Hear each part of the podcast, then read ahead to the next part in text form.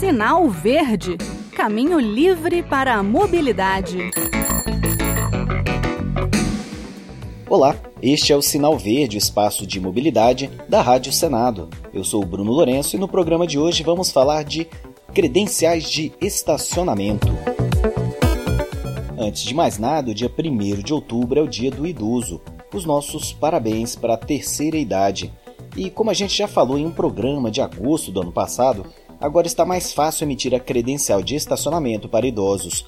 O portal de serviços da Secretaria Nacional de Trânsito disponibiliza agora essa facilidade. Nada mais de ir na prefeitura, central de serviços da cidade ou Detran para pegar a credencial. A Senatran vai disponibilizar a sua estrutura digital para que mais prefeituras e estados consigam oferecer o serviço que, claro, tem um custo e uma expertise que nem todo mundo pode ou tem condições de ofertar. Mas é importante definir quem tem direito ao benefício. O Código de Trânsito diz que o cartão pode ser usado com o idoso dirigindo ou de carona. Quem estaciona o carro sem o cartão adequado no painel em uma das vagas destinadas aos maiores de 60 anos comete infração gravíssima com multa de R$ 293,47 e remoção do veículo. E quantas vagas devem ser destinadas aos idosos? Bem, isso já é definido pelo Estatuto do Idoso devem ser 5% nos estacionamentos, tanto públicos quanto privados, as quais nessas né, vagas deverão ser posicionadas de forma a garantir a melhor comodidade ao idoso. E como fazer para se identificar como idoso? O primeiro passo é entrar no portal de serviços da Senatran. O jeito mais fácil eu acho que é digitar Portal de Serviços Senatran no seu buscador favorito de internet.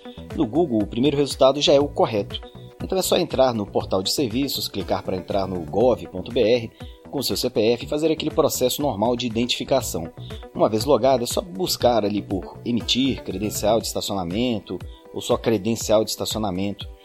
E se você já tiver a idade adequada, ou seja, mais de 60 anos, você irá para a página de criação e de impressão da credencial. Importante, hein? é preciso aquele nível prata ou ouro do gov.br, ou seja, um mínimo de identificação e segurança na plataforma. A credencial é pessoal e vale para o idoso no carro dele ou em outro, dirigindo ou de carona, como eu já falei antes. Tem a identificação do beneficiário, um QR Code e prazo de validade de 5 anos. Apesar de sair com a cidade do portador, é válida em todo o território nacional. Depois de imprimir a credencial, basta deixá-la visível ali no painel, né, com a frente voltada para cima do para-brisa. O QR Code facilita também o trabalho da fiscalização para saber se está tudo certo. Importante, se você esquecer ou perder a credencial, tem que ir no portal de serviços e cancelar o documento para imprimir um novo que virá com um novo QR Code. O serviço é gratuito e o governo estava trabalhando na emissão da credencial para pessoa com deficiência. Eu tentei agora, mas não consegui. Mas de qualquer forma, esse é um direito garantido em lei e normalmente a emissão da credencial pode ser conseguida no Detran de seu estado ou na prefeitura. Em breve, quem sabe, né, disponível no portal de serviços da Secretaria Nacional de Trânsito. E quanto a grávidas ou pessoas com transtorno do espectro autista? Pois é, essa é uma dúvida bastante comum e a verdade é que o Código de Trânsito não prevê vagas especiais para pessoas nessas condições. O que existem são legislações municipais, estaduais ou mesmo um tratamento preferencial dado por shoppings e outras instituições privadas. Se houver previsão em lei, as autoridades de trânsito podem multar quem estacionar indevidamente, apesar de alguns apontarem que essa seria uma medida inconstitucional. E o sinal verde fica por aqui. Conseguiu emitir a credencial de pessoa com deficiência? Conta aqui pra gente se foi fácil. E essas vagas especiais para grávidas ou pessoas com transtorno do espectro autista tem na sua cidade? Façam como o Telmo, da capital de Sergipe, Aracaju, que comentou o programa sobre o capacete Bluetooth, ou o Beethoven de São Luís, no Maranhão, que reclamou dos carros abandonados na cidade dele. Escrevam ou gravem uma mensagem para a gente.